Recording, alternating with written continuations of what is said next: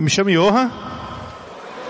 Olá, bom estar aqui no Sábado da Liderança e eu queria convidar você, se você está numa mesa com duas pessoas, chegou a hora de você viver na prática aí o que é um GR inclusivo e você se juntar em outras mesas para a gente poder estar tá com as mesas mais preenchidas, certo? Então, você que tem uma mesa mais preenchida, está vendo os irmãos aí com duas pessoas na mesa, convida esse irmão para sentar junto com você. A gente vai, vai ter uma dinâmica ao longo do nosso sábado e é muito importante que essas mesas, que as mesas estejam bem preenchidas. Inclui aí, faz um momento de inclusão.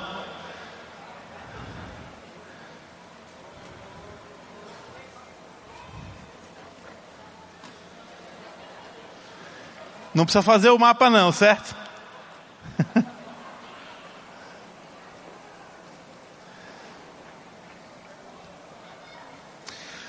Bom, já que o desafio da inclusão aconteceu, o segundo desafio seria o desafio da concentração. Eu sei que nós estamos espalhados em mesas, sentados ao lado de alguns amigos, alguns irmãos queridos, mas é muito importante que a gente possa se concentrar naquilo que vai ser trabalhado aqui a, ao longo das perguntas que serão feitas com alguns convidados. Eu queria contar com, de verdade, a, a concentração dos irmãos e até porque vocês vão participar desse momento fazendo algumas perguntas, certo? Então o que, que vai acontecer hoje aqui agora? Nós vamos conversar sobre o nosso movimento missional, entendendo qual é o nosso método, entendendo quais são os nossos valores e entendendo quais são os nossos ambientes. Então eu queria convidar aqui a Jaque, o Cris, a Cris e o Orlando para virem aqui à frente rapidinho. São amados que têm vivenciado o movimento missional. E nesse primeiro bloco nós vamos conversar acerca do mapa, certo? O nosso método. Então, já que Orlando e a Cris, eles vão nos ajudar aqui a entender um pouquinho mais acerca do, do, que é esse nosso método, do que significa o mapa, mas não só um conceito, e sim também a prática do mapa. Talvez você ainda como um líder ou um discípulo de Jesus não entendeu muito bem o que, o que implica né, viver o mapa, se isso é um método, se não é. Talvez você tenha lutas e dificuldades para aplicar o mapa no seu grupo ou contagiar o seu grupo à prática do mapa. Então, nesse primeiro momento, nós vamos conversar acerca do nosso método e seria muito importante, na sua mesa, você tem aí papéis e canetas e enquanto nós vamos conversando, se você quiser e, e ter o, o, interesse de fazer alguma pergunta, alguma questão ao longo do que vai ser conversado aqui, você pode então escrever a sua pergunta. Nós teremos algumas pessoas, vão ficar de pé agora, Euriano, Júlio, Daniel Almeida, dá um tchauzinho aí pro povo. Eles vão pegar as perguntas de vocês e aí nós vamos responder aqui, certo? Mas eu queria então começar, ok? Eu queria começar então com a Jaque, certo? Jaque, conta pra gente, responde pra gente uma pergunta que talvez seja a pergunta de alguns aqui essa tarde, certo? Qual a diferença? Que diferença a prática do mapa tem feito na sua vida pessoal? É, boa noite, gente. Oi, eu sou a Jaque. Oi, Jaque. Discípula de Jesus em processo de restauração, na luta aí contra a intolerância, a autossuficiência, o orgulho entre outras muitas falhas de caráter, né? Então, assim, a, o que o mapa tem trazido de, de renovo na minha vida, Johan, é a consciência da presença de Deus. Né? É, eu passei da leitura da Bíblia para meditação. E realmente isso tem impactado muito a minha caminhada diária, o meu entendimento de que Deus está comigo todos os dias. Show de bola. Cris, como tem sido a aplicação do mapa no seu grupo hoje, no seu GR? Oi, eu me chamo Cristiane. Eu estou facilitando, né, liderando o nosso GR junto com meu marido, Aron. Nós estamos aproximadamente um ano e alguns meses. E lá nós, na verdade, assim, da forma que somos encorajados aqui a fazer o mapa e também trazer para nós a responsabilidade pessoal, a gente faz isso com, com o nosso grupo de relacionamento. Nós desafiamos a cada um a ter a responsabilidade pessoal do relacionamento com Deus, através da ferramenta do mapa, né, de estarem é, utilizando o mapa, e aí sim, no nosso grupo de relacionamento, cada um coloca o seu mapa durante a semana. E aí é, o agir do Espírito Santo tem sido maravilhoso com o, o que cada um vem trazendo do seu mapa durante a sua semana. Maravilha. Meu amigo Orlando, como o mapa nos ajuda a ouvir a Deus? Eu sou Orlando e pensando nessa pergunta, é, acho que algumas coisas que me veio à mente foi o seguinte: o, o mapa me ajuda a ouvir Deus, isso é fato, né? Confirmado aqui no testemunho da Jaque e na realidade do grupo da Cris, né? Ah, primeiro porque ele, o mapa me ajuda a me encontrar com uma pessoa. Eu não me encontro com um livro. Eu não me encontro com informações sobre a pessoa. O mapa me faz me encontrar com a pessoa, por isso que eu escuto a pessoa, não é? Ah, uma outra coisa que o mapa me ajuda a ouvir Deus é porque o mapa nunca é para o outro, é sempre para mim, né? Sempre na primeira pessoa. Isso me confronta. E se me confronta, me incomoda. E se me incomoda, eu tenho que mudar. E aí vem o plano de ação, que são as mudanças. Então, nesse sentido, é, é tremendo como o mapa, essa ferramenta tem me ajudado, ajudado o nosso grupo de relacionamento, ajudado no meu casamento, é, né, ajudado nos, em conversas nos corredores. O que é que Deus está nos dizendo? O que, é que eu vou fazer a respeito, né? Uma outra coisa que me veio à mente é que o mapa ele ele me conecta com uma pessoa que é com Deus, mas ele também me conecta com pessoas. Então eu nunca posso viver o mapa sozinho. O mapa não é feito para viver isolado. O mapa é feito, por isso que o abrir e o avaliar, ele precisa de pessoas. Então, e eu escuto Deus através das pessoas, né? Através dos relacionamentos, através de irmãos. E isso é uma outra coisa que o mapa me ajuda muito a ouvir Deus. E por último, eu diria que o mapa ele me faz entender que eu me é, o mapa me impulsiona a me encontrar com Deus. Mas o mapa ele revela uma coisa que para mim é, para mim, é a coisa mais sensacional. Ele revela Deus se encontrando comigo. Através de uma palavrinha que eu, assim, eu e, e, o nosso grupo ainda temos dificuldade de perceber, que é o, essa palavrinha chamada kairos, né?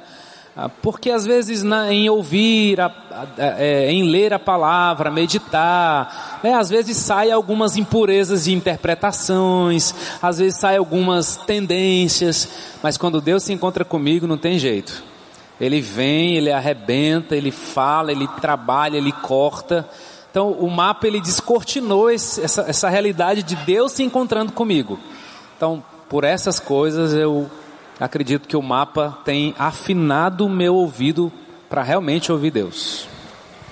Show de bola. Como não chegou nenhuma pergunta aqui ainda, já que eu queria voltar para você, na sua resposta você fez uma comparação, né, a diferença entre a leitura e a meditação. Você consegue desenvolver um pouquinho para a gente o que foi essa diferença para você? É, acho que eu vi, eu via a leitura que eu vinha fazendo algo assim maravilhoso, né? É, eu tenho o hábito de decorar versículo, mas parece que eu olhando para trás parece que não não me gerava assim um um, um despertar, sabe? Um despertar para para essa perguntinha, o que Deus está falando comigo, ela abriu tanto os meus olhos para querer ouvir Deus. Parece que me despertou para querer ouvir Deus, porque a leitura, acho que eu, eu confesso que estava mais no sentido daquela obrigação religiosa, né? Eu tenho que ler a Bíblia, né? Então assim era uma obrigação, não é? Eu não sei se eu posso dizer se era um prazer. Eu gosto de ler a Bíblia, mas hoje, para o meu ensino, né, para eu, eu aprender Parece que o meu ouvido está mais aguçado para quando eu, eu, eu leio e, e, preciso, né? Começou com uma disciplina, né? Precisar fazer o mapa. E aqui, aproveitando a sua pergunta, né? Eu quero até dizer assim que eu comecei a fazer o mapa inspirada numa mulher. Uma mulher que entendeu que era o mapa, começou a fazer o mapa e estava sempre compartilhando o mapa. Acho que eu acho ela que é a Edna. Ela não sabe, mas ela me abençoou demais. Só o fato dela ter compartilhado. E eu achei isso tão bom que eu estou multiplicando isso, né? Porque é, é, aquela desculpa, né? Eu não preciso compartilhar o que Deus está falando comigo, porque Deus está falando comigo, né? Só que compartilhando, eu vivo a experiência de que as pessoas percebem a dinâmica do mapa, como é simples, como é fácil, como não exige é, muita coisa, né? Só exige o meu tempo, a minha dedicação. E isso foi tão bom, viu, Edna? Que a minha irmã, que está lá em Manaus, ela é da Assembleia de Deus. E ela ficou tão. Ela é muito simples, né? Uma igreja muito simples, mas ela ficou tão encantada que ela está fazendo os mapas, está mandando para mim e tem as células lá, né? E ela está multiplicando isso nas células. Então, assim, eu, eu fico feliz, né? Porque eu tinha essa, essa desculpa, né? Deus falou comigo, para que, que eu vou compartilhar, né? Show de bola. É interessante que as pessoas às vezes olham para o mapa como um método, parece enrijecido, né? Quando na verdade, se a gente compara um plano de leitura bíblica, talvez, com essa prática de você entender o que Deus está falando com você, né? Esse método não é tão engessado, mas ele é, ele se torna prático, né, para a vida. Isso é muito, isso é muito bacana poder olhar por essa ótica. Cris, é, quais são os desafios de você, você contagiar o seu grupo na prática do mapa? O pessoal ainda vai no grupo esperando o estudo do líder, eles dependem ainda da liderança. Como é que vocês conseguiram, até mesmo talvez, fazer essa transição de um grupo que esperava chegar ali para receber e agora se encontra para, poder repartir? Então, é, hoje a gente já não encontra mais tanta resistência. Né? A gente encontra muito desenvolvimento, muito crescimento em relação a isso. Uhum. Né? Hoje está hoje tá mais fácil. Quando a gente chegou aqui na igreja, foi justamente nessa mudança. Né? Então a gente já chegou, é tanto que na primeira vez que eu cheguei na igreja aqui, eu tive a primeira pessoa, o meu primeiro contato com o Nando, ele disse: ah, a igreja está passando por uma fase de mudança. E aí a gente ficou impactado assim no sentido do que seria essa mudança.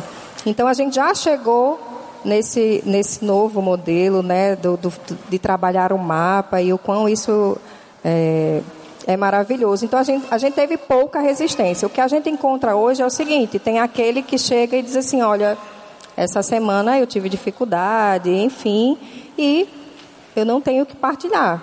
Então a gente questiona por que, que não houve a leitura, o que foi que aconteceu, quais são as dificuldades para que a gente junto pudesse orar, né, para que ela não volte à próxima reunião sem compartilhar com o mapa, porque é engrandecedor para nós também que recebemos, não só para aquele que partilha, mas a gente também recebe. Até como exemplo, uma vez uma partilha do mapa, eu estava grávida. E aí, a, a, na minha meditação, eu estava lendo a passagem da mulher de Ló, e que Deus dizia claramente para eles não olharem para trás. E quando eu descobri que eu estava grávida, eu fui muito tendenciosa a olhar para trás, né? E aí Deus estava me dizendo para eu não olhar para trás. Mas aí o que foi que aconteceu? No nosso grupo de relacionamento, eu ainda tensa por esse momento, um dos irmãos partilhou uma passagem, não me recordo exatamente, me perdoe, mas para que eu olhasse para frente, para aquele que me traz esperança. Então, assim, Deus tinha me falado para eu não olhar para trás, mas na partilha com os irmãos, Deus falou comigo através da partilha do mapa de um irmão. Então, assim, hoje nós não temos grandes dificuldades. As dificuldades que temos hoje é o fato de alguém não, não ter lido, né, não ter se relacionado com Deus no sentido da leitura da palavra. É mais isso, mas assim, a gente está sempre encorajando e desafiando e trazendo mesmo a responsabilidade pessoal, para que ele não chegue ali achando que ele vai encontrar alguma coisa pronta. Joia, muito bom. Orlando, você falou a questão do, dos momentos que nós encontramos com Deus, né? E dos momentos que Deus nos encontra. Veio uma pergunta aqui que eu acho que ela é bem pertinente para essa, essa sua abordagem, que seria a seguinte: o mapa acontece todo dia ou é um estilo de vida? Eita! Bom, é, a gente está numa transformação de coração, né? Uma transformação de ouvido. Se eu estou praticando o mapa, mas eu, não, mas eu ainda não estou ouvindo Deus, eu só mudei a minha forma de fazer a leitura bíblica para a forma como agora eu estou fazendo o mapa. Certo? É mais uma obrigação. Então, não vai funcionar muito, não é? Então, eu, eu diria o seguinte: tem coisas que na, na leitura de hoje, ele não vai fazer sentido hoje ele vai fazer sentido na próxima semana, no próximo mês. Então, tem coisas que Deus fala comigo hoje que eu só vou conseguir fazer algo a respeito daqui um mês. Certo? Porque Deus vem ao meu encontro, algo aconteceu. É, eu acho que o, o que acontecia nos pequenos grupos é que a gente apresentava o problema a gente apresentava a circunstância que nós ainda não entendíamos como Kairos, e nós colocávamos versículos dentro das circunstâncias, né? na boa intenção de, cara, olha aí o que, que Deus está falando, mas era eu colocando na vida do outro, e não ele ouvindo diretamente de Deus. Então eu diria, o encontro com Deus é diário o esforço e a busca é para todo dia eu ouvir Deus através de duas coisas que eu preciso ouvir Deus, através da palavra de Deus e através do contato com as pessoas, porque Deus fala através das pessoas.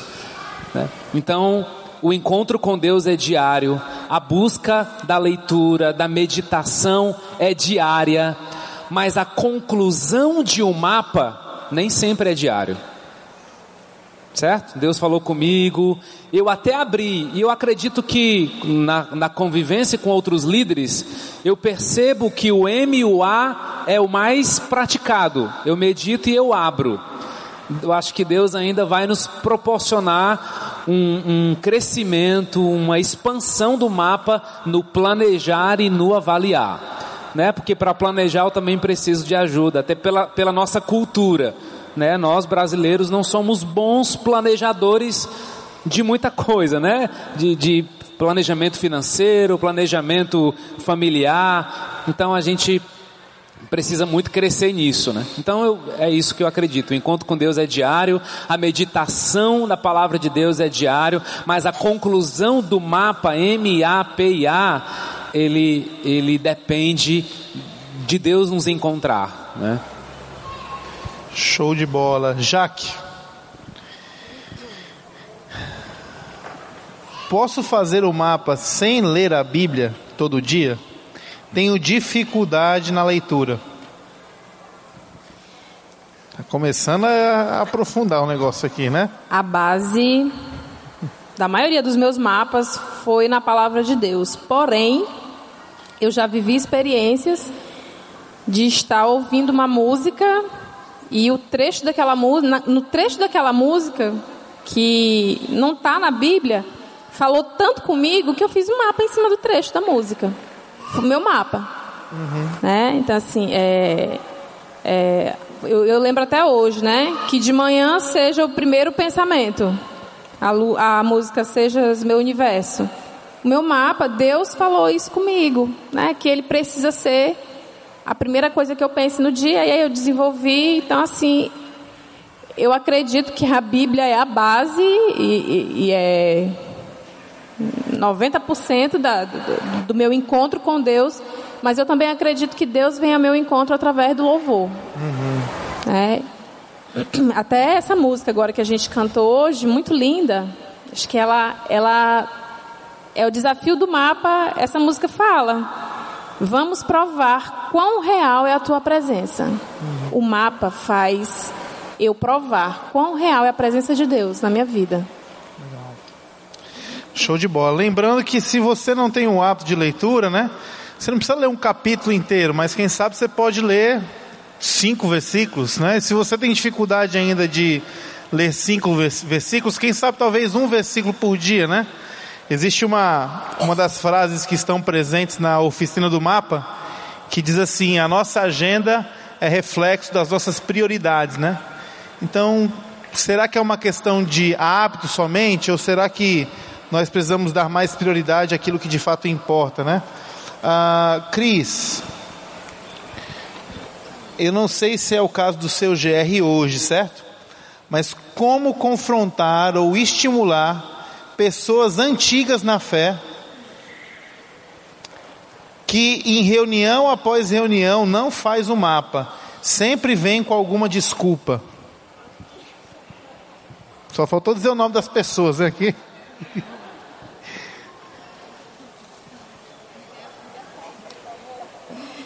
Então, é... deixa eu procurar as palavras, né, para não ser às, às, vezes, não é sempre, como a gente está sempre trabalhando, é, às vezes chega alguém novo, como o nosso grupo é aberto, né? Aberto por não estar segmentado, mas aberto porque a todo momento é, tem períodos que chegam pessoas novas. E acontece de chegarem pessoas novas que já são, né, já têm anos de caminhada e tal, e de uma certa forma para eles entenderem o movimento né, fica complicado. Mas por hoje, né, eu ter essa facilidade de ter a maioria que já tem o hábito de fazer isso, ela acaba sendo minoria e aí ela escolhe se ela está junto conosco ou se ela não fica, né? Mas assim, é, geralmente quem é mais antigo acaba tendo uma certa resistência. Mas isso também é de pessoa para pessoa, né? É a capacidade que cada um tem de aprender né? E não viver ali naquela, naquele hábito que foi criado e é questão de, da capacidade de aprender, não necessariamente estar tá ligado a pessoas antigas, mas quando a gente encontra uma certa resistência é, de pessoas mais antigas. Show. Orlando, o mapa me conecta com Deus e me confronta muitas vezes. Como posso ter a certeza de que é Deus falando comigo? Diga Bom, aí. É, eu vou falar comigo, tá certo? Eu, eu já li a Bíblia toda algumas vezes, já li por ler várias vezes, já li mecanicamente diversas vezes, mas já li para chorar muitas vezes também, para ouvir é, a voz de Deus. Então, eu, eu acho que esse hábito da leitura, de conhecer as palavras de Jesus, né, eu primeiro vou é, levantar algo que nós temos ensinado aqui. O professor está dentro de mim. O Espírito Santo, ele, ele fala, ele incomoda, ele revela, ele me convence, né? Especialmente sobre aspectos de caráter. Se são aspectos históricos, teológicos, eu, eu não sei se o Espírito Santo está muito interessado em, em me revelar essas coisas, pelo menos diretamente a mim. Mas aí ele me deu uma comunidade, uma comunidade que prega a palavra, que tem irmãos, que tem mestres, que tem pastores, que são um, abençoados, são ungidos, são capacitados por Deus para né, revelar a teologia, para revelar o conhecimento da palavra de Deus. Então eu tenho o Espírito Santo, que é o professor, eu tenho a minha comunidade através dos, da nossa liderança e eu tenho também o meu grupo de relacionamento ou a minha rede de influência, pessoas com quem eu caminho, que são outros líderes, ah, pessoas que têm uma caminhada com Jesus aqui nessa igreja e que têm ah, entendimento de determinadas porções da palavra, de determinados assuntos que poxa, me ajuda tanto a entender, a esclarecer, como por exemplo foi é, no Evangelho de João, Evangelho de João, né? Eu tô,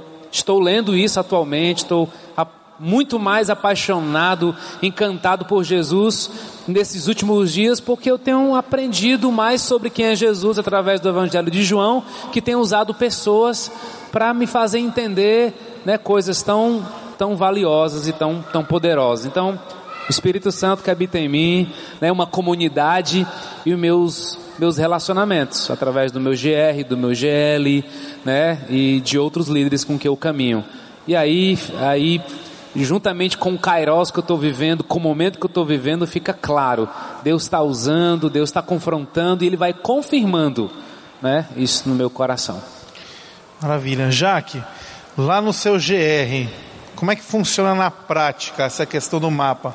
O facilitador indica uma leitura semanal, os irmãos abrem ao longo da semana, ou isso acontece somente na, na no encontro do, do grupo?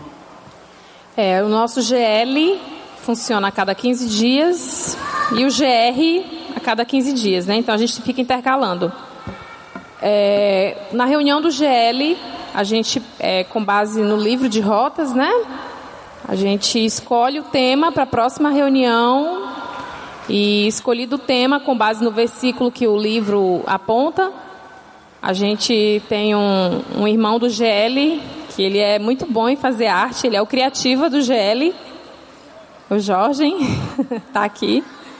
E aí ele faz uma arte toda bonitinha. É, a gente dá um tema, aí ele coloca qual é a referência e a gente tem uma pergunta norteadora com base naquilo, né, para ajudar o pessoal a fazer o mapa, né? Porque no nosso GR a gente tem, não, não é como da Cris não, a gente tem muita dificuldade né, do pessoal compartilhar o mapa. E, então, assim, a gente faz tudo isso para ajudar, né?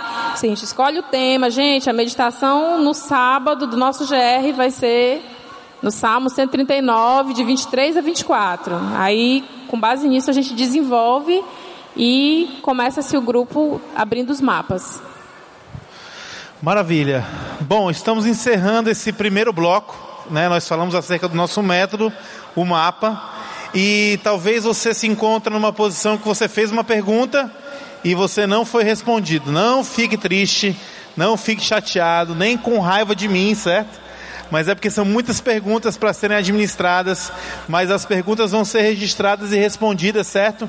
Em um outro canal, em uma, de uma outra forma, seja via site, internet, fica tranquilo, mas essa participação é muito boa, eu quero incentivar vocês a continuarem participando.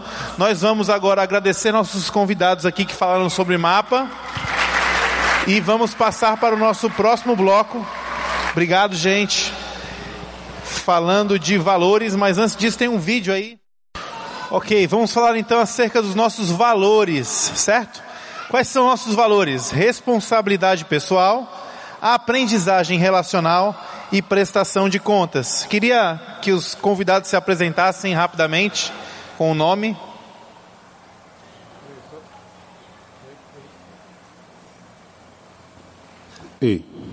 Olá, eu sou o Luizão, Ô, Lisão. Só o nome? Só o nome, por enquanto. Pronto. E eu sou o Nando. E eu sou a Rosvita. Pronto, eu pedi para eles se apresentarem, porque caso você tenha um, uma pergunta profunda para alguém diretamente, você pode pôr o nome dessa pessoa no seu papelzinho, certo? Mas, uh, Nando, fala pra gente acerca, um, fala um pouco pra gente acerca do que de fato é a responsabilidade pessoal. O que, que nós entendemos acerca disso? Ah, desenvolve um pouquinho para nós sobre isso.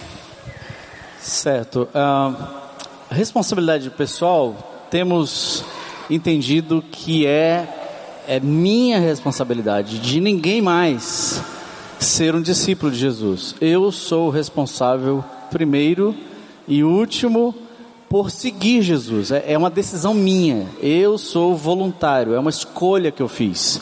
Então, a, a, a, o responsável pelo meu crescimento não é o pastor, a igreja, o grupo, é minha responsabilidade. Essa é a ideia que nós estamos querendo passar, né? Não é outro responsabilidade, é, é, é, é autorresponsabilidade. Eu, eu que respondo por isso, é eu que tomo a decisão.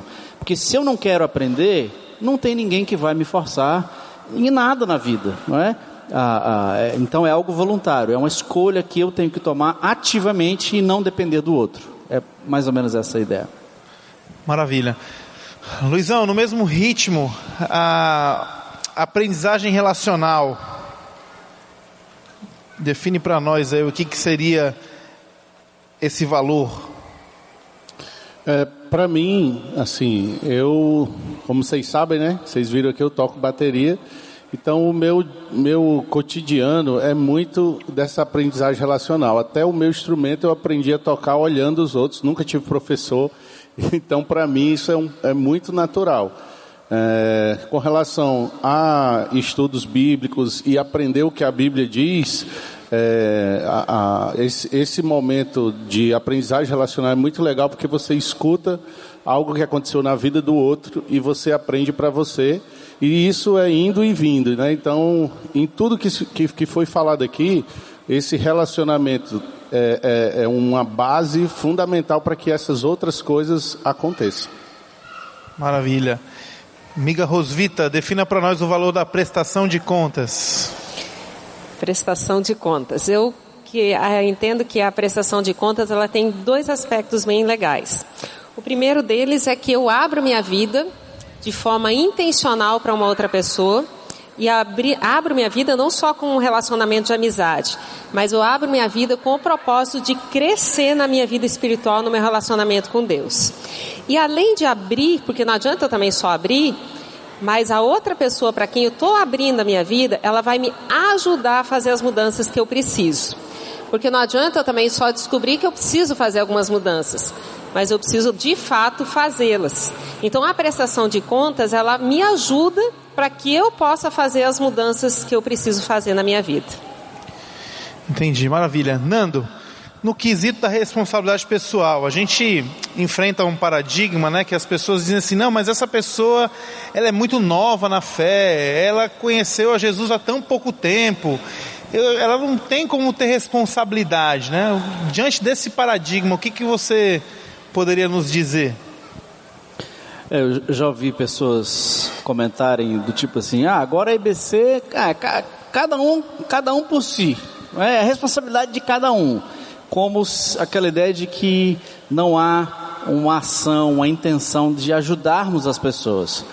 Na verdade, o que toda a proposta do GR, do GL, dos ambientes, como a gente vai ah, discutir já já, é que é, uma pergunta que talvez caberia para a gente é quanto tempo você levou para se reconhecer como uma pessoa responsável? Você nasceu responsável? Eu creio que não. Você levou talvez uns 10, 15, 20. Tem gente com 40 anos que ainda é irresponsável.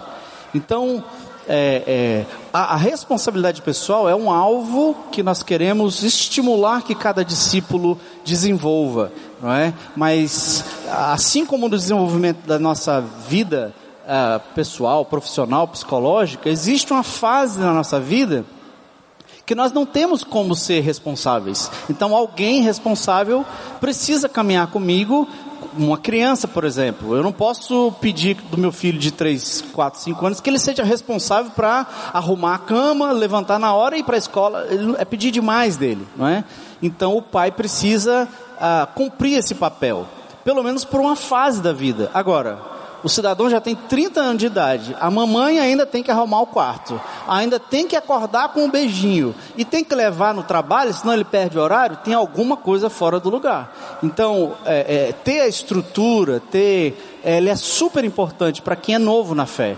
O problema é que a gente já tem, às vezes, 10, 20, 30 anos, 45 anos de fé e a gente ainda continua dependendo dos outros, dependendo da orientação do líder, do, do meu mentor, do meu conselheiro. Então, a responsabilidade é algo que se desenvolve ao longo da vida, assim como uma criança, né? Então, os primeiros estágios da fé cristã é importante ter uma estrutura, amigos, irmãos que vão ajudar aquele novo convertido. Mas isso tem, isso é uma progressão, né? Não deveria continuar assim a vida inteira. Maravilha. Luizão, você como o líder do teu, do, um dos líderes do seu GR, como é que você estimula esse, esse, valor da aprendizagem relacional? Como é que você consegue fazer com que a coisa não fique somente os liderados te procurando ou dependendo de ti? Como é que funciona essa dinâmica por É lá? muito fácil, você pega uma caixa de papelão, coloca o nome de todo mundo dentro, faz um sorteio e obriga cada um ir na casa de cada um para que isso aconteça de modo né, que não dê errado. Aí não tem perigo de ninguém ficar de fora, a gente já evita um bocado de, de Tem que confusão. falar mais devagar porque o pessoal vai anotar a sua Não, eu sugestão. estou falando rápido que é para passar ligeiro e vocês não perceberem, que não é assim que faz. Na verdade é o seguinte, tem uma, uma forma muito legal, mas que dá muito trabalho. Eu tenho entendido que Jesus ele não tem pressa. E, e nós, ah, eu vou falar de mim, né? Eu, eu sou o contrário, eu sou apressado. Então, entre comer um miojo ou uma macarronada, se eu tiver que fazer, eu vou no miojo, boto aquele veneno dentro e acho que comi. Porque tem que ser rápido. Mas com o reino, eu tenho tido cuidado de observar algumas pessoas ah, com a ajuda do GL, né? O GL é uma ferramenta muito legal para que isso aconteça. E essas pessoas a gente estimular para que elas possam olhar diferente para as outras pessoas do GR. Então a gente vai é, passando essa ideia de uns para os outros, de cuidado, e esse relacionamento acaba acontecendo é, a princípio de maneira intencional. Cara, a gente precisa falar com ele, a gente precisa visitar. E aí, aos, aos poucos, isso vai acontecendo e vai ficando cada vez mais natural e mais prazeroso. Ao ponto de algo que era difícil de se tratar pelo relacionamento e esse cuidado, que em primeiro lugar precisa ser o amor, né? E como a Bíblia diz, o amor é, é tudo, né?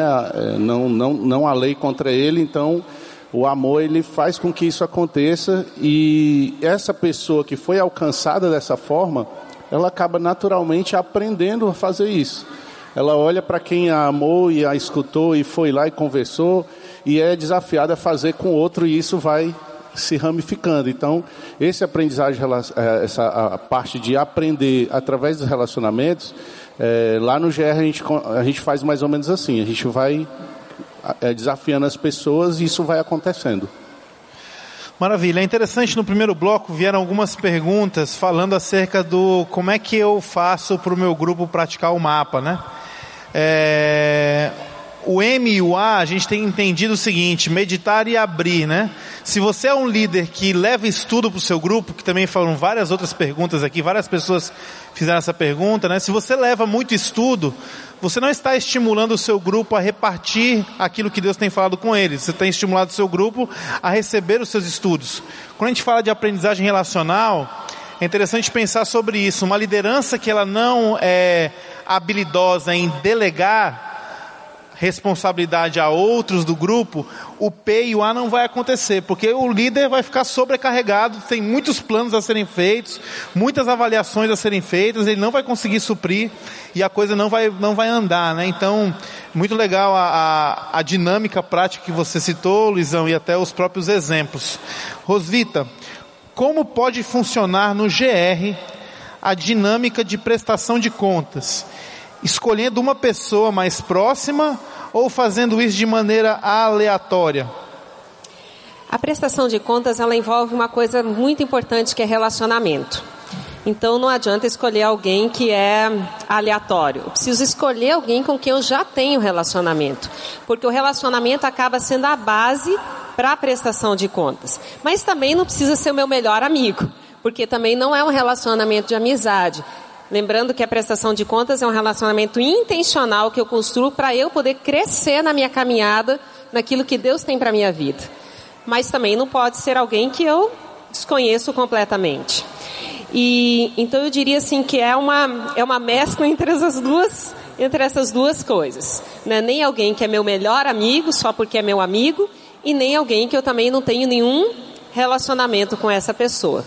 Mas é alguém que eu olho e vejo assim, puxa, essa pessoa tem como me ajudar, ela, ela tem uma caminhada onde ela está diante de mim. Ela não é uma pessoa perfeita, não é uma pessoa que sabe tudo, não é uma pessoa que não erra, mas é uma pessoa que está disposta a caminhar junto comigo para me ajudar a crescer. Que vai me ajudar a ter responsabilidade pessoal, que vai ter relacionamento comigo e eu, a gente vai aprender mutuamente um com o outro. Nesse caso, Rosita, só aproveitando esse gancho, por exemplo, nós podemos estimular que a pessoa busque um prestador de contas que não está no encontro do GR? Eu acho que sim, porque os seus relacionamentos não estão focados só nas pessoas que estão dentro do teu grupo. Os teus relacionamentos, até quando a gente pensa em grupo, o grupo não são só as pessoas que estão presentes na reunião. É, o grupo de relacionamento é feito pelas pessoas que estão todas à minha volta e que fazem parte do meu círculo de influência. Algumas delas estão no meu GR e outras não estão dentro do meu GR. Uhum, muito bom. Nando, como proceder quando os líderes do seu GR ainda não aderiram à metodologia do GR? Como é? Como proceder quando os, acho que não, tem alguém aqui que não é líder, certo? Está reclamando do líder aqui, ó. Como proceder quando os líderes do seu GR ainda não aderiram à metodologia do GR? A metodologia do GL, é isso é, é que eu só não, não exemplo, o irmão está indo para um GR, achando que está indo para um GR, e quando ele chega lá, ele senta num PG. Aí o que, que ele faz quando ele está vendo que os líderes não estão vivendo GR? Eu não sei se eu entendi. O cara está no GR e ele olha para os líderes e os líderes não compraram a ideia. Não é compraram a ideia. Ele está num PGR. É, está num PGR, é verdade, é. Ah, o que faz o que com quem? O que que esse amado irmão faz com esses líderes? Ah, o que que esse irmão faz com os líderes, né? É. Isso não ah, acontece aqui na não, IBC, não, é um não, exemplo não hipotético. Acontece. Eu diria, vai para outro grupo. É, é, não, é, é, é Assume esse negócio. Assume esse grupo. É, eu diria assim, nós estamos numa transição. Os irmãos percebem que ah, o PG, ele existem vários irmãos que se reúnem na estrutura de PG tá tudo certo, não é pecado, amém, não tem nenhum problema. Nós estamos estimulando a dinâmica do GR, que é, é, é dinamizada pelo coração do GR, que é o GL, não é? Quem faz parte do GL? São, digamos assim, os discípulos que estão crescendo na responsabilidade pessoal. Os discípulos que estão querendo mais e aí no relacionamento do GL ele é mais desafiado, inclusive no nível da prestação de contas, não é? Ah, então essa dinâmica que a gente está aprendendo e desenvolvendo é um processo que todos nós, irmãos, estamos aprendendo ainda. Então alguns entendem a dinâmica, pegam os valores com mais velocidade, com mais leveza. Outros demoram um pouco mais de tempo. Então, se você é parte de um, de um GR e você percebe que a dinâmica do, daquele GR ainda é muito cara de PG, não é? E os líderes talvez não entenderam ainda, eu diria, você deveria fazer parte do GL, né? Para começar. Mas se você quer fazer parte só do GR, participe, ore, abençoe, faça, continue sendo uma influência positiva e ajudando no processo de transição, não é? Eu diria, converse com o líder. Não é? E essa, essa sua leitura é uma conclusão? Você já conversou com o líder? Cara, irmão, você está entendendo o que, que a igreja está propondo e tal? Isso, e essa. Então, sem, sem criticar, sem avaliar, sem diminuir o que aquele líder está tá fazendo, né? Muito pelo contrário, é se apresente como alguém que quer entender, quer ajudar, faça perguntas, né? E sobretudo ore, né? Para esse grupo, para que eles, ah, mais do que adotar uma metodologia, irmãos, nós como igreja, a gente está sugerindo uma metodologia, porque como grande grupo a gente precisa ter uma estrutura, não é? Mas a coisa superior a isso tudo é, o que é que Deus está te dizendo? O que é que você vai fazer a respeito? Cumpra a missão você mesmo. Não é? Assuma a sua responsabilidade de ser um discípulo que está crescendo através da aprendizagem relacional da prestação de contas. Viva isso, não é? E você vai ser uma influência positiva nesse grupo. Se não der muito, não der nada, aí sai do grupo. Beleza. Começa. Uh, Luizão, isso aqui é boa. O que fazer quando nos deparamos que o grupo pode saber o que deve fazer, mas não faz. Isto é sinal de falta de responsabilidade pessoal ou de prestação de contas? É, talvez seja a falta da, da, da, da sua parte que está escrevendo não ter feito ainda, né? Comigo, pelo menos, foi assim. Eu tava, eu ainda não era líder, estava no GR, eu senti essa mesma coisa, tive esse mesmo sentimento que é de, dessa pergunta e uh, Deus me confrontou fazendo isso, dizendo o que é que eu estava fazendo por aquilo, né? Porque é, reclamar, olhar as coisas ruins, eu tenho muita facilidade de fazer isso. Eu tenho muita, é muito rápido. Consigo fazer uma avaliação rápida do que não presta e apontar as coisas que estão erradas. Mas eu tinha muita dificuldade de aproveitar que estava vendo isso, fazer isso mudar. Então eu acho que é, o que eu comecei a fazer foi exatamente, foi mais ou menos o que o Nando falou aqui, né? De é, tentar ajudar, tentar fazer com que isso mude. Aí depois que você chega, conversa e tenta ver, ajudar esse grupo a, a fazer esse, essa transição de não fazer nada para fazer alguma coisa, realmente não dando, aí você tem que entregar a Deus ir procurar ajuda mas uh, essas duas perguntas, teve uma pessoa que veio falar comigo, uma amiga, conversou bastante comigo, foi num, num esse, através do relacionamento ter, né, ter esse aprendizado. Eu aprendi e ela aprendeu também, é uma amiga. E ela disse que o grupo estava assim, perdidaço, não estava entendendo esse momento. Eu conversei um pouquinho sobre o que estava acontecendo no meu grupo e ela voltou para o grupo com medo. Que eu, como eu vou falar isso para o meu líder, como é que ele vai receber, ele vai mandar, pois vá para outro grupo e tal. E, gente, foi maravilhoso, um momento muito legal. Ela me, me falou depois como é que aconteceu. O líder agradeceu demais, porque estava precisando de alguém que falasse justamente o que ela falou. Né? Então ele estava em oração pedindo, Senhor, me ajuda, eu não estou conseguindo. Então, depois que a gente teve essa conversa, ela conversou com o líder e dali em diante o GR fluiu muito melhor com a ajuda desse casal que eu conversei. Então é isso. Maravilha. Então fale com o seu líder, você que escreveu essa pergunta. Rosvita, é possível viver o GR sem os três valores? Ou necessariamente o GR está fundamentado nos valores? Que pergunta fácil, não? Eu diria que esses valores, eles, na verdade, eles estão muito interligados um ao outro. Não dá para a gente dizer assim, só esse ou aquele. Eles estão relacionados. Não existe responsabilidade pessoal sem aprendizagem relacional, não existe aprendizagem relacional sem prestação de contas. Até porque a prestação de contas, que é um dos valores que eu acho que hoje ainda está menos desenvolvido na nossa cultura, ela na verdade é fruto da responsabilidade pessoal e fruto da aprendizagem relacional. Ela meio que é o aonde que é, é a dobradiça da coisa como o Nando está colocando aqui. Então nós, eu vejo ainda que a gente ainda está aprendendo a viver esses valores, mas eles para mim estão todos relacionados um com o outro. Um não existe sem o sem o outro. Eles precisam um, um precisa do outro para que o grupo, digamos, seja um grupo saudável, tá? Para que seja um grupo com saúde, que vive a missão, onde as pessoas estão crescendo naquilo que Deus tem para fazer através da vida delas.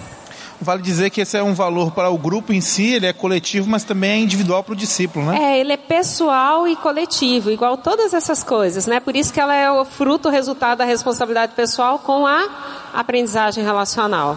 Uhum. Aproveitando o ensejo, Nando, responsabilidade pessoal e aprendizagem relacional não se contradizem em si mesma, por assim dizer? Depende do ponto de vista. Eu posso dizer que elas se complementam, porque é, a responsabilidade é minha, tá? Eu que tomo a iniciativa, mas eu não aprendo sozinho. A aprendizagem é relacional. Por exemplo, quando nós chegamos na escola, né, eu sempre uso esse exemplo, eu já sei falar a minha língua. Nós já falamos português quando a gente vai lá para o prezinho e tal. Como é que eu aprendi isso? Eu aprendi através do relacionamento, da imitação. Porque a aprendizagem, ela não acontece basicamente ou prioritariamente a partir da cabeça. Informação. Ela é, é, tem informação, mas tem uma ação, uma ativa minha. Que se eu não quero aprender, eu não vou aprender eu, o que eu vou aprender vem do Senhor, vem através da igreja, vem da vida, o desenvolvimento que eu preciso ter. Mas se eu não quero, não é? É, é, o, é o nosso, é o filho adolescente que não quer aprender, que não quer trabalhar e recebeu o investimento, foi para ah, para as melhores escolas, os pais amam, os pais. Mas se o filho não quer, pode ter todo o ambiente necessário que não vai acontecer. Então, na verdade, a responsabilidade ela é, ela, ela é a chave que, que abre, mas a aprendizagem ela não é individual. A aprendizagem ela é relacional. Então, as coisas mais importantes que nós aprendemos não foi lendo livro. Ler livro a gente pega informação. Eu preciso de um professor que facilita, eu preciso de um mentor.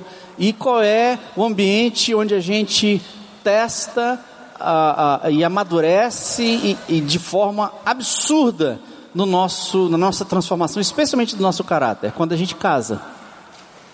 Porque aí, meu amigo, aí, aí ou a coisa vai ou, ou racha.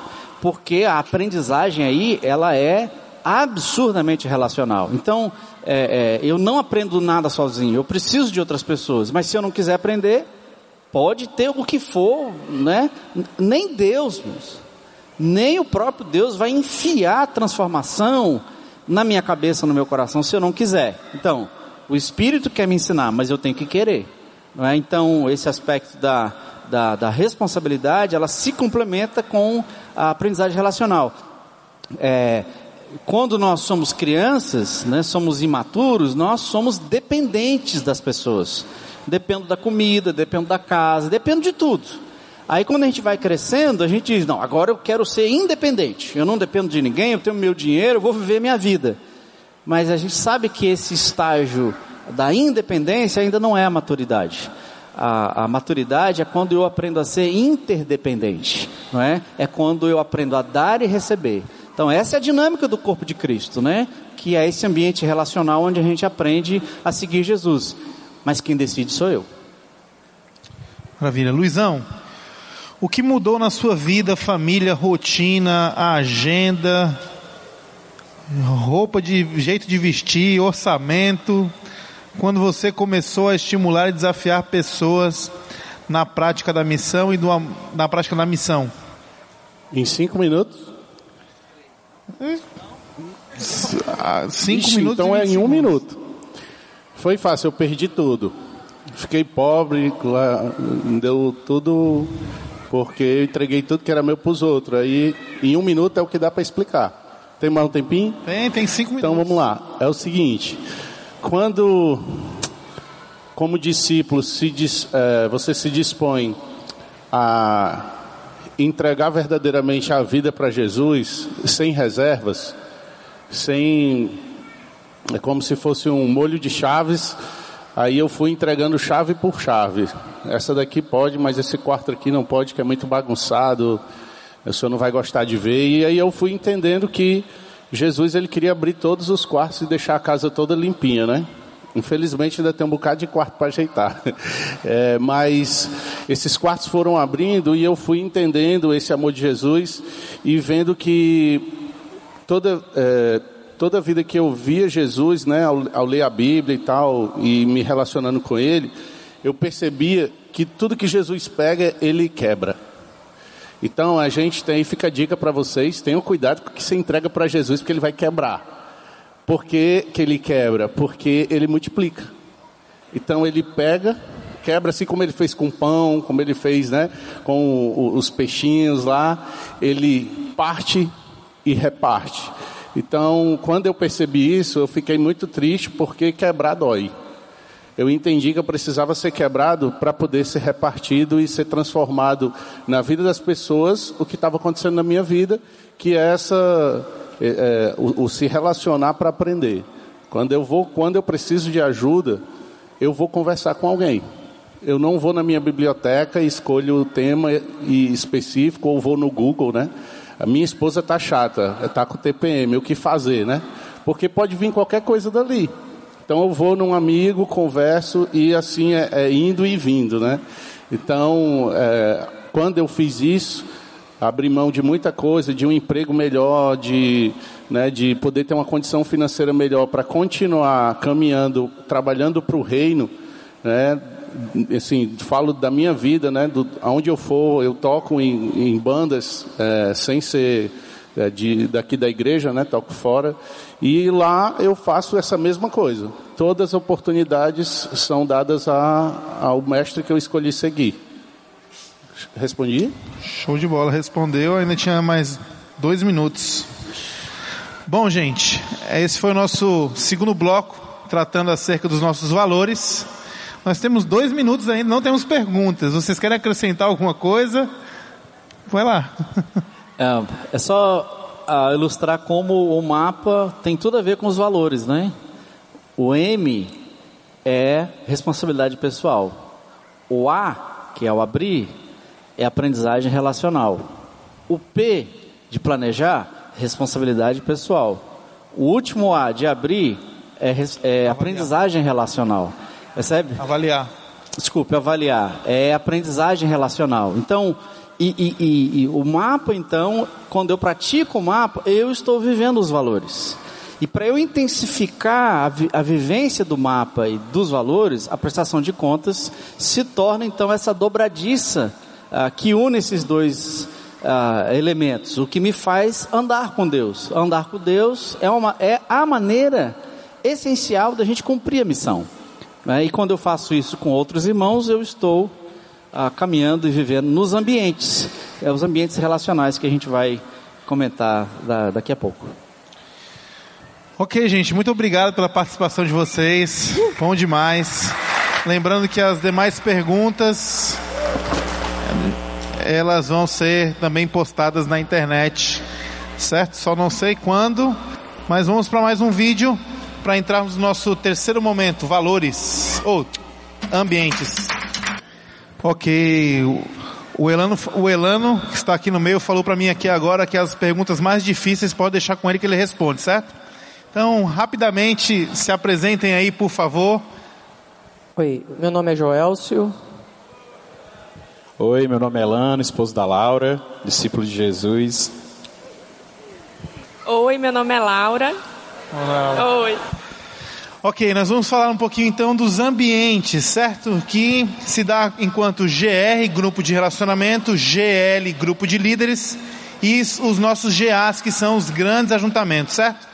Para começar, vou começar com a Laura, é, dentro do ambiente do GR, certo? Temos entendido que a missão é o DNA do GR. Sendo alguém que vivencia esse ambiente, Laura, como você tem enxergado e vivenciado a prática da missão dentro do grupo? É, bem, é, o nosso GR, eu digo que ele, que ele passou por dois momentos importantes. Inicialmente, é, ainda na transição da questão do PG para o GR, a gente via é, muita preocupação com os membros né, em, em, si mesmos, né? Todo mundo meio que olhando para os seus problemas e chegavam e conversavam sobre os seus problemas e e agora, né, a gente vê é, uma mudança de, de cultura mesmo, né? No sentido de que a missão ela é enfatizada em todos os encontros, né? É algo que não, não se deixa de falar em nenhum encontro é, do dia de 15 em 15 dias ou nos encontros pessoais, é algo que já está em nós, né? Então, o amar a Deus, ele, ele é estimulado através do mapa, que é o encontro com Deus todos os dias, né, no sentido de ouvir o que Deus está falando e de receber restauração, receber mudança de vida a partir daquela palavra que Deus nos fala, né?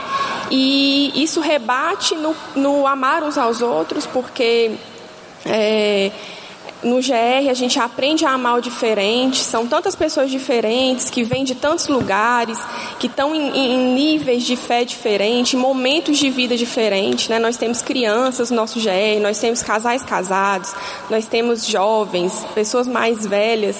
Então, aprendemos a amar uns aos outros e amar o diferente, né? E não tem como esse amor não ser é, transpassado e ultrapassado né, das, das barreiras do, do, dos encontros e do grupo, porque a partir do momento em que eu aprendo a amar o diferente e eu entendo que eu preciso, primeiramente, amar a Deus, eu tenho que proclamar a boa nova, né? Eu tenho que querer espalhar para o mundo todo, para todas as pessoas, o que tão de bom Jesus me deu. E isso é o o terceiro, né, o terceiro aspecto dessa missão linda que nós temos é proclamar. E praticamente dentro do GR, né, nós somos estimulados, primeiramente através do GL, e isso é, naturalmente flui para o GR, a fazermos encontros facilitadores, né? que quer realmente buscar o perdido, um vizinho, alguém do trabalho, uma pessoa que caminha com a gente às vezes a semana inteira e não conhece Jesus. Então, é, esses encontros facilitadores acontecem para justamente convidar essas pessoas para estar perto da gente, para conhecer o grupo, né? E esses encontros são preparados com muito carinho, né? Primeiramente a gente ora por cada convidado, né? A gente tem um momento de jejum por cada vida. Então, antes da gente falar de Jesus para essas pessoas que ainda não conhecem Jesus, a gente fala dessas pessoas para Jesus. Isso faz uma diferença fantástica, né? Muito bom, show de bola. Meu amigo Elano, o treinamento do GL é aplicável na sua liderança do GR hoje?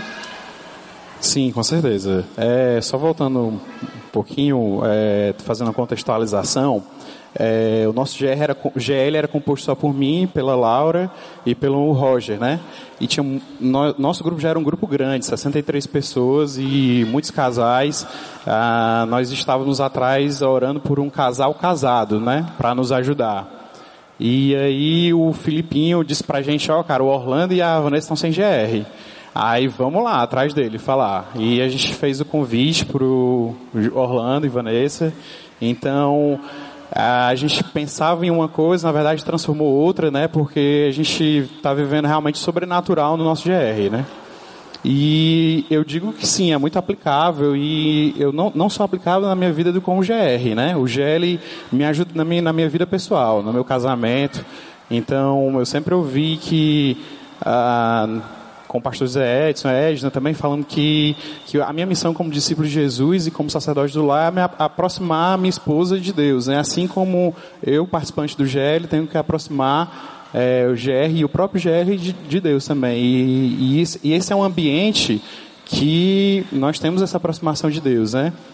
E no GL também a gente aprendeu muito sobre a nossa identidade, né? E quando a gente pensa nas três identidades, a identidade cristocêntrica, né? Onde nós temos o relacionamento com Deus, a gente vive realmente é, o mapa, todas as ferramentas que foram ditas aqui anteriormente, é, além da identidade missional que está fluindo no DNA do, nossa, do nosso GR, essa identidade está tão forte que o GL decidiu que não entra mais crente no nosso GR. É, gente, nosso foco é realmente cumprir a missão, então nós queremos descrentes no nosso GR.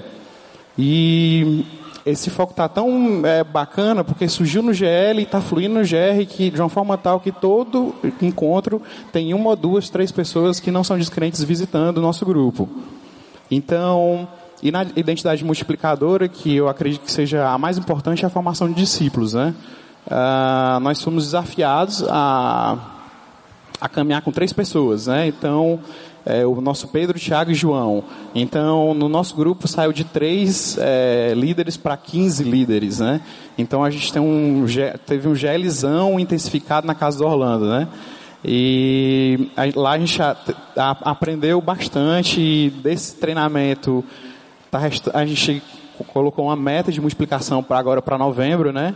É, nós estamos em 11 agora. E dessa multiplicação vai ficar sendo dois GRs, né, sendo um na nossa casa, é, outro com Roger Jordana. E acredito também que o Orlando vai continuar um, um outro GR, mas assim, a, essas identidades foram muito vivenciadas dentro do GL, sabe? E então eu creio que esse ambiente GR é realmente muito importante. É o foco mesmo, como o Nando falou aqui, do, do coração mesmo, né? É, onde vai pulsar e vai pulsar para o GR. E tudo que a unidade que a gente está vivendo no GL é tão forte é, que, que respinga no GR. Então é, é isso que, que eu vejo o GR, GL que está se aplicando totalmente no GR. Muito bom, Elano. Uh, Joelcio, falando sobre a relação de GL e GR, certo?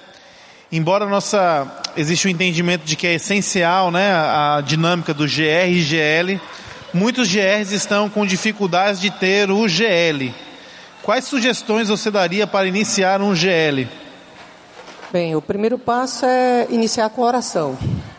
Eu acho que, ao mesmo tempo que a gente percebe que é grande a seara, mas poucos trabalhadores, a palavra de Deus também nos orienta a, a clamar ao Senhor para que Ele próprio possa mandar é, esses trabalhadores para a seara. Mas uma coisa interessante, às vezes, a gente perceber é a gente tentar fazer uma lista de do, quais são as dificuldades, na realidade, que eu estou vivendo, que eu não consigo aplicar essa metodologia de GL e GR.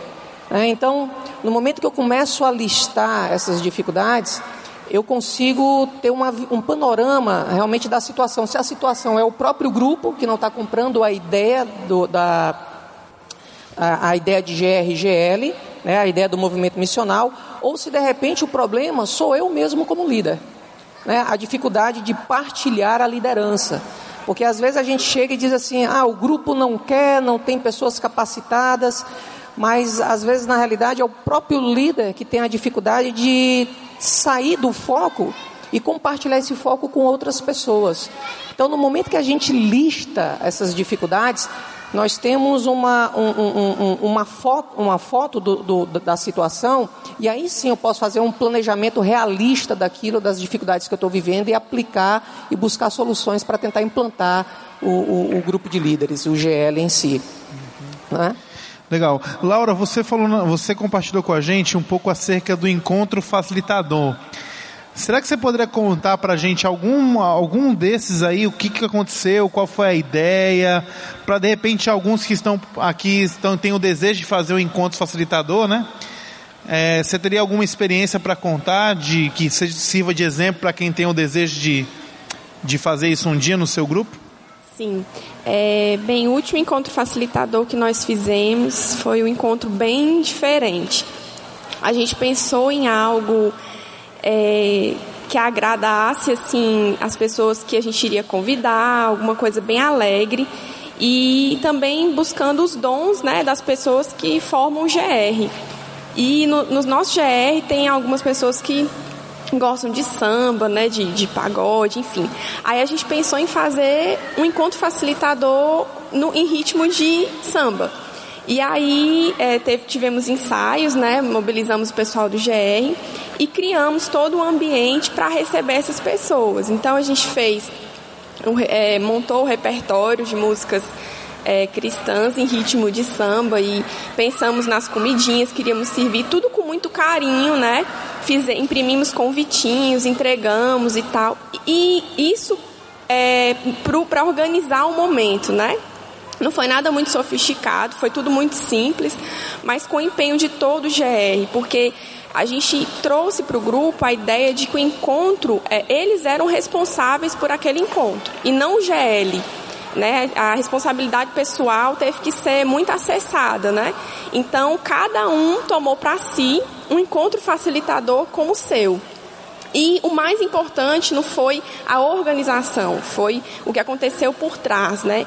Nós nos organizamos em relógio de oração pelas vidas que seriam que, que Deus iria levar naquele momento. E isso fez toda a diferença, porque eu tive a oportunidade de orar, de jejuar e de ligar para pessoas que eu nem conhecia, mas que eram, que eram amigos de outra pessoa do GR. Então foi maravilhoso poder é, é, conhecer antes de me apresentar a essa pessoa, poder falar dessa é, para Jesus a respeito dessa pessoa, ligar para ela, olha, está tá sendo preparado um momento é, para você, é muito importante que você venha, eu quero muito lhe conhecer, lhe dar um abraço, sabe? E quando foi no dia, essas pessoas foram recebidas com tanta alegria, porque a gente já as conhecia, porque a gente já tinha é, ouvido falar delas, né?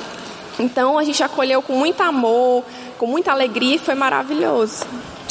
Joia, show de bola. Amigo Elano. Lembrando que o bloco de perguntas difíceis foi o anterior, viu, cara? Foi com a Rosvita e com o Nanda aí. Manéria. Uh, a sua experiência. Vocês estão assumindo agora um novo grupo, né? Que vai vir de uma, de uma multiplicação. E eu queria que você contasse pra gente um pouquinho acerca de desse, dessa sua capacitação, do treinamento em si, se a gente tivesse, se você não tivesse vivenciado um GL, como é que você se sentiria a, a, na condução de um novo grupo hoje? Né? Qual foi a diferença desses encontros, desse investimento da liderança em você para você assumir o grupo? Cara, a verdade é que é, você nunca se sente preparado, né? Eu fico imaginando os discípulos na, quando Jesus estava sendo crucificado, né? É, então eu, eu imagino assim que o, o treinamento de líderes trouxe uma base muito é, impressionante, né? O que eu vivi é, nesses oito meses assim de uh, de treinamento, né? Foi muito intenso. Então a gente pôde aprender através dos relacionamentos mesmo, né? Então a gente abriu a porta da nossa casa para ter para é, ser, ser porta de restauração. Então a gente conseguiu viver intensamente isso, né? Então, o, o, o treinamento deu uma, uma base muito forte de como preparar, né? Se preparar para aquele momento de GR, oração, é, de estar tá intensificando o relacionamento pessoal. Então, é, eu acredito que sem um treinamento ficaria muito difícil conduzir. Era como a gente conduzia antes. A gente tinha um foco de fazer o, o melhor GR do mundo, né? A gente queria, queria preparar o GR, mas a gente não, não entendia que aquilo ali precisa ser aprofundado, né? Aprofundar o relacionamento, aprofundar o conhecimento de, de, de vida é, e o foco na missão, que foi essencial, né? Então a gente parou de ser um grupo que se preocupava em organizar um GR a ser um grupo que que foca na missão. Então, assim, hoje eu chego no meu trabalho, eu disse, cara, eu tenho que ouvir esse cara do meu trabalho porque eu quero entender o que ele está passando, porque eu quero convidar ele para o meu GR. Então, assim, é, corre na nossa veia a missão de proclamar Jesus. Então, esse, o treinamento nos deu toda uma base, um local de confiança para a gente abrir nosso coração e, e falar dos nossos anseios. Então, foi fundamental nisso e, e eu creio que realmente fez a diferença. Maravilha. Joelcio, café com leite aqui para você, Oi. certo? a igreja vai oferecer maior treinamento para a, sua, para a liderança ou somente o GL? Eita, rapaz, essa resposta era pro, essa pergunta era para o Nando. Não, mas eu acredito que a igreja tem investido isso, sim. A gente pode perceber isso no, nos próprios treinamentos de líderes que têm ocorrido ao domingo, são oito domingos, né? Esse ano já foram. Só uma pausa então, a igreja então já está oferecendo já está um oferecendo, né? já. Uhum. Na realidade, tanto que aos domingos e nos sábados da liderança são avisados quando novas turmas estão abrindo. Tanto que esse ano já se formaram duas turmas no treinamento básico de, de liderança aqui, justamente já nessa nova, nesse novo formato, GR e GL. Né? Uhum. Mas a igreja já está investindo nisso. Maravilha. Uh, Laura, como é que o grupo, como é que o GR consegue manter o equilíbrio entre o amar, relacionar e proclamar? É, bem, eu acho que, que eu não consigo mais ver essas coisas dissociadas. Eu, não, eu acho que não tem como você sentir um amor por Deus e não sentir um amor uns pelos outros e não proclamar. Eu não vejo as coisas de, essas coisas de forma dissociadas. Então, é, é algo que, que é uma coisa só. Não tem como. Não existe, o, na minha opinião, não existe, ah, tem que ter um equilíbrio. É simplesmente uma coisa não existe sem a outra. Quando o GR ele entende o que significa amar a Deus, automaticamente ele vai amar uns aos outros e, por tabela, ele vai proclamar Jesus. Elano, se todos os grupos tomarem essa mesma decisão de não receberem mais crentes, que grupos receberão os crentes que ainda estão sem grupos? Essa foi boa. Pronto, boa, boa. Obrigado.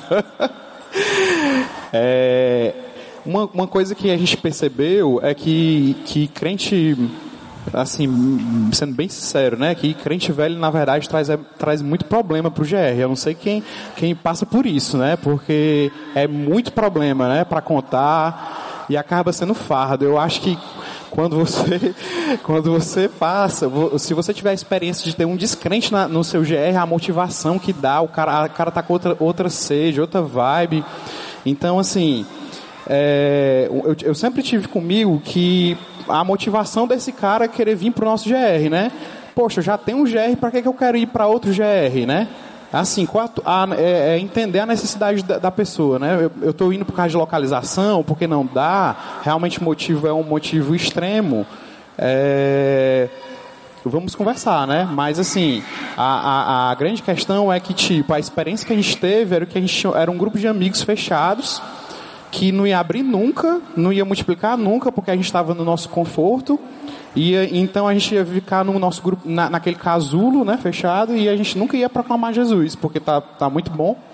Então a, é, eu, eu realmente, a gente, é, depois que fez isso, a gente tem visto coisas tremendas, né? Então, assim, descrente mesmo, cara que dizer assim, eu sou católico, sou do Shalom, estou aqui visitando vocês. Então, meu irmão, está acontecendo algo diferente, né? É, não está tendo um rodízio no nosso GR de, de, de, pessoas que já são membros do GR querendo ver, ver qual o GR melhor, né? Então, nós estamos presenciando e vivenciando isso e, e tendo a certeza de que Deus está trabalhando. É, independente do nosso GR seja de 20, 30, 60, não, a gente quer realmente cumprir a nossa missão. Então, é, é fato que, que um, um GR de crente velho dá muito trabalho.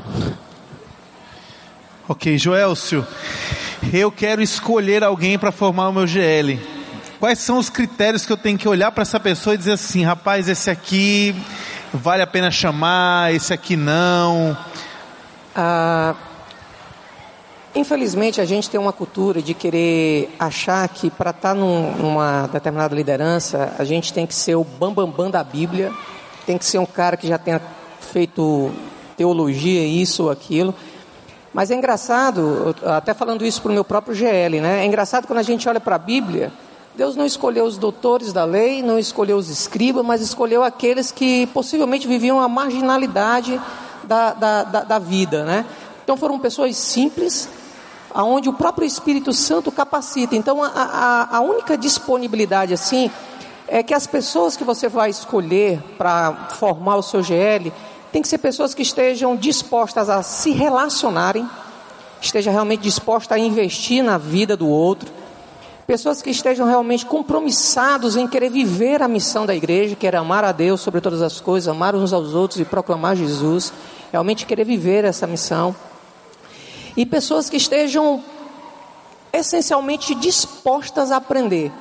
Ah, tem uma frase do, do, do, do Rick Warren que ele chega e diz assim que quando o líder ele não tem mais ânimo em aprender, ele deixou de ser líder.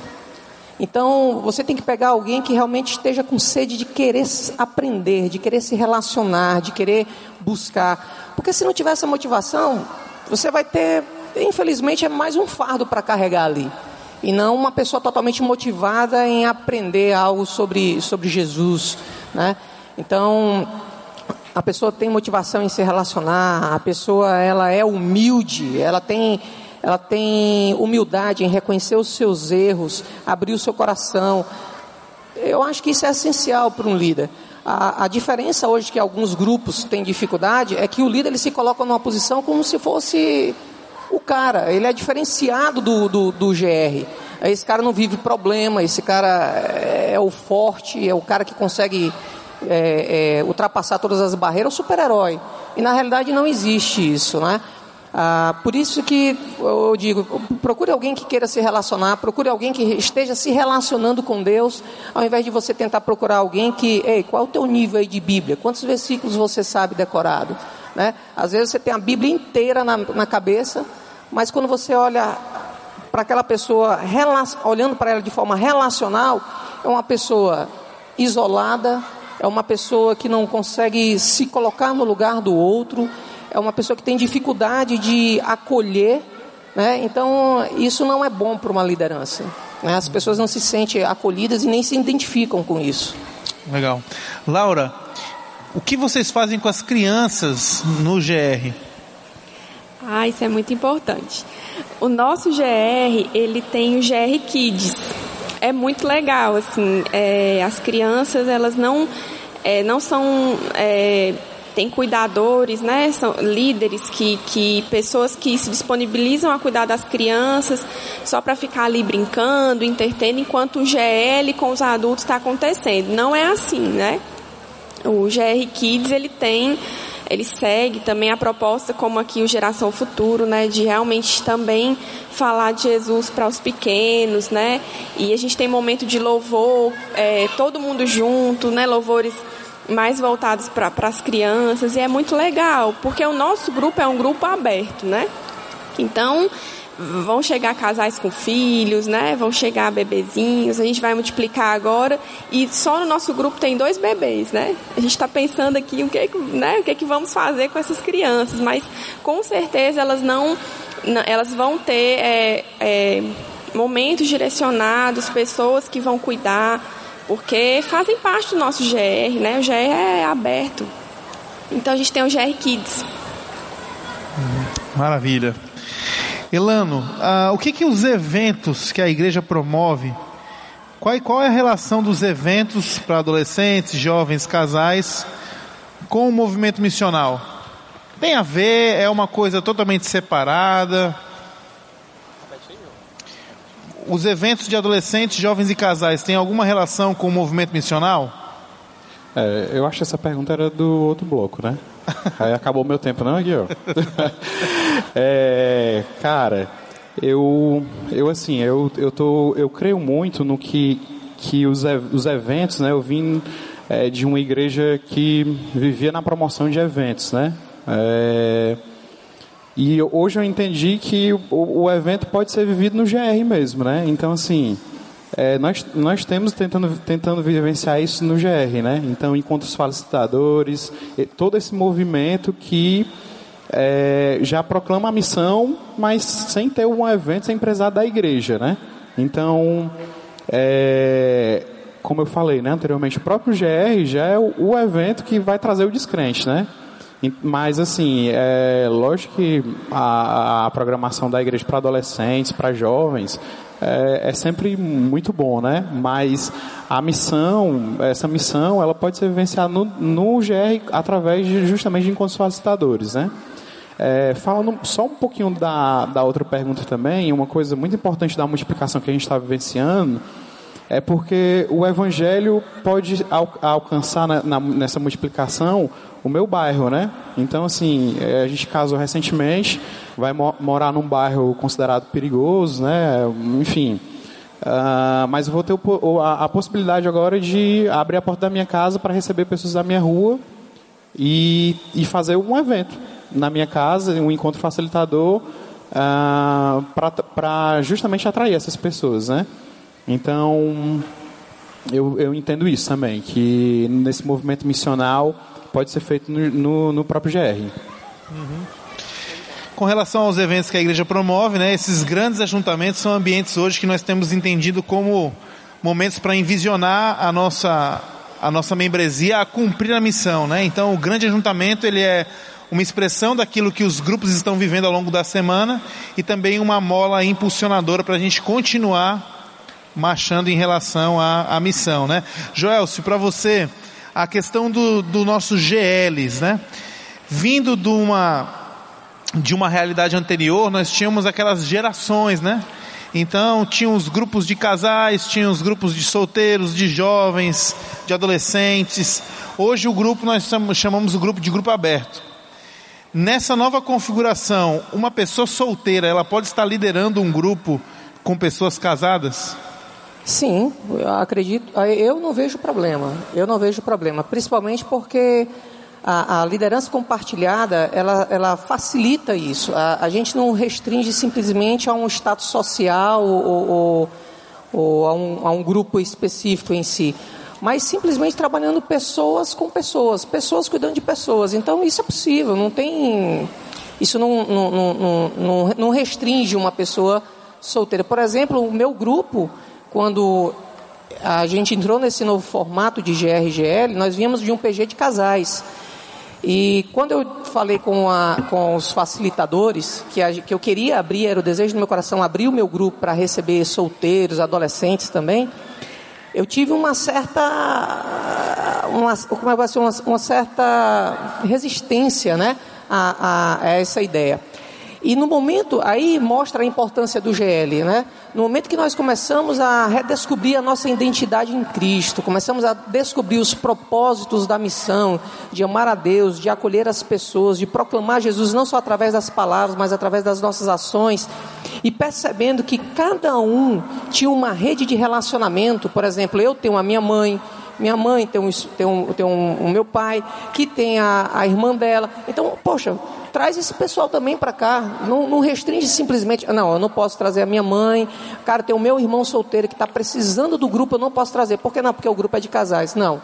A gente percebe Jesus sentado, na, o, o maior sermão que Jesus fez foi o Sermão do Monte, sentado numa pedra falando para todo tipo de pessoa. Então, isso mostra que o, o, GR de forma aberta, ele está simplesmente para acolher as pessoas e tratá-las.